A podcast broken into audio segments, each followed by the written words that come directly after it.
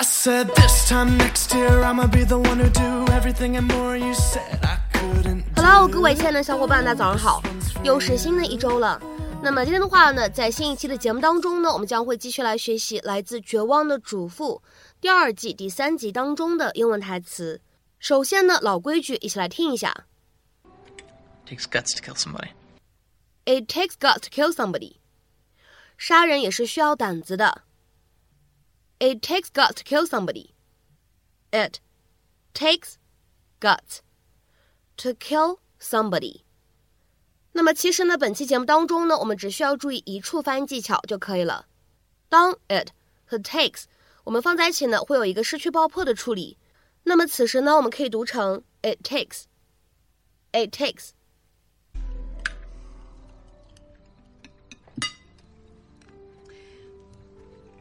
At the risk of ruining a lovely evening, I have some unpleasant news. The police dug up your father today. What? Why? Well, apparently they want to do an autopsy. They don't think that he had a heart attack. They think that somebody was poisoning him. Who would have poisoned Daddy? Well, apparently I'm a suspect. Well, they always look at spouses first. It has something to do with statistics. It's just a formality. I'll be cleared in no time. Would you two please stop looking at me like that? Obviously, I did not kill your father. I loved him deeply. Yeah, but you and Dad had a lot of problems. Everyone knows that. Yes, we had issues, but I would never have hurt him. What about the night Daddy had a second heart attack? You must have loved him a lot to make the bed before taking him to the hospital. I was in shock, Danielle, you know that. Andrew, surely you don't think I murdered your father. Uh, no, you didn't. You're not capable of murder. Thank you. That wasn't a compliment. It takes guts to kill somebody.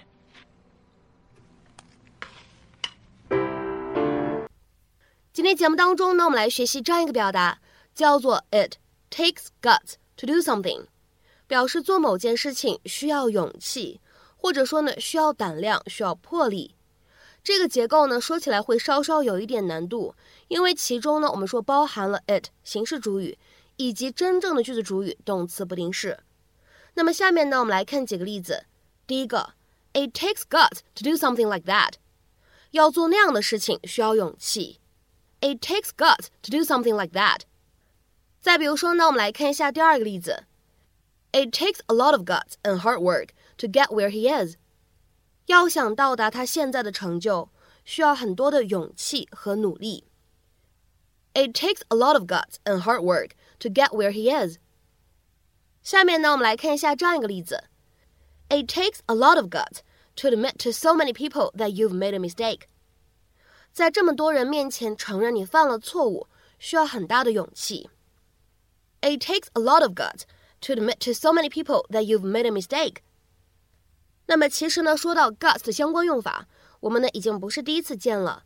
之前呢，我们在学习《老友记》的第二季第二集的时候，当时呢是在第六百三十五期节目当中，那个时候呢，我们讲过这样一个短语，叫做 hate somebody's guts。那个短语的意思就是恨死某个人了。恨透某个人了，大家呢可以跳转复习一下那期节目的标题呢，叫做“恨透你了”。其实呢，在英文口语当中，guts 我们经常这样去使用，叫做 have the guts to do something，有做某件事情的勇气、信念或者决心。那么这个短语的意思呢，其实就相当于 to have enough courage, conviction or resolve to do something。那么下面呢，我们来看一下这样的几个例子。第一个，You're always talking about quitting your job, but I don't think you have the guts。 你总说要辞职，但是我觉得你没那个勇气。You're always talking about quitting your job, but I don't think you have the guts。下面呢，我们再来看一下第二个例子。I know it can be difficult, but you've got to have the guts to stand up for your beliefs。我知道这很难，但是你应该为你的信念挺身而出。I know it can be difficult, but you've got to have the guts to stand up for your beliefs. 下面呢，我们来看一下本期节目当中出现的倒数第二个例子。She didn't have the guts to tell him she was going to move out. 他没那个勇气告诉他自己要搬出去了。She didn't have the guts to tell him she was going to move out. 下面呢，我们来看一下本期节目当中出现的最后这个例子。She had the guts to decide what she wanted and go for it. 她有决定自己要什么， 并且去追求它的勇气和魄力。She had the guts to decide what she wanted and go for it. 那么在本期节目的末尾呢，有这样的一个翻译的任务留给各位小伙伴，请大家呢一起去尝试一下这样的一个翻译任务。He'll never agree to sail across the Atlantic with you. He hasn't got the guts. He'll never agree to sail across the Atlantic with you. He hasn't got the guts. 那么这样的两句话，你是如何去理解和翻译的呢？期待各位小伙伴的积极留言。那么明天节目当中呢，我们继续一起学习。See you.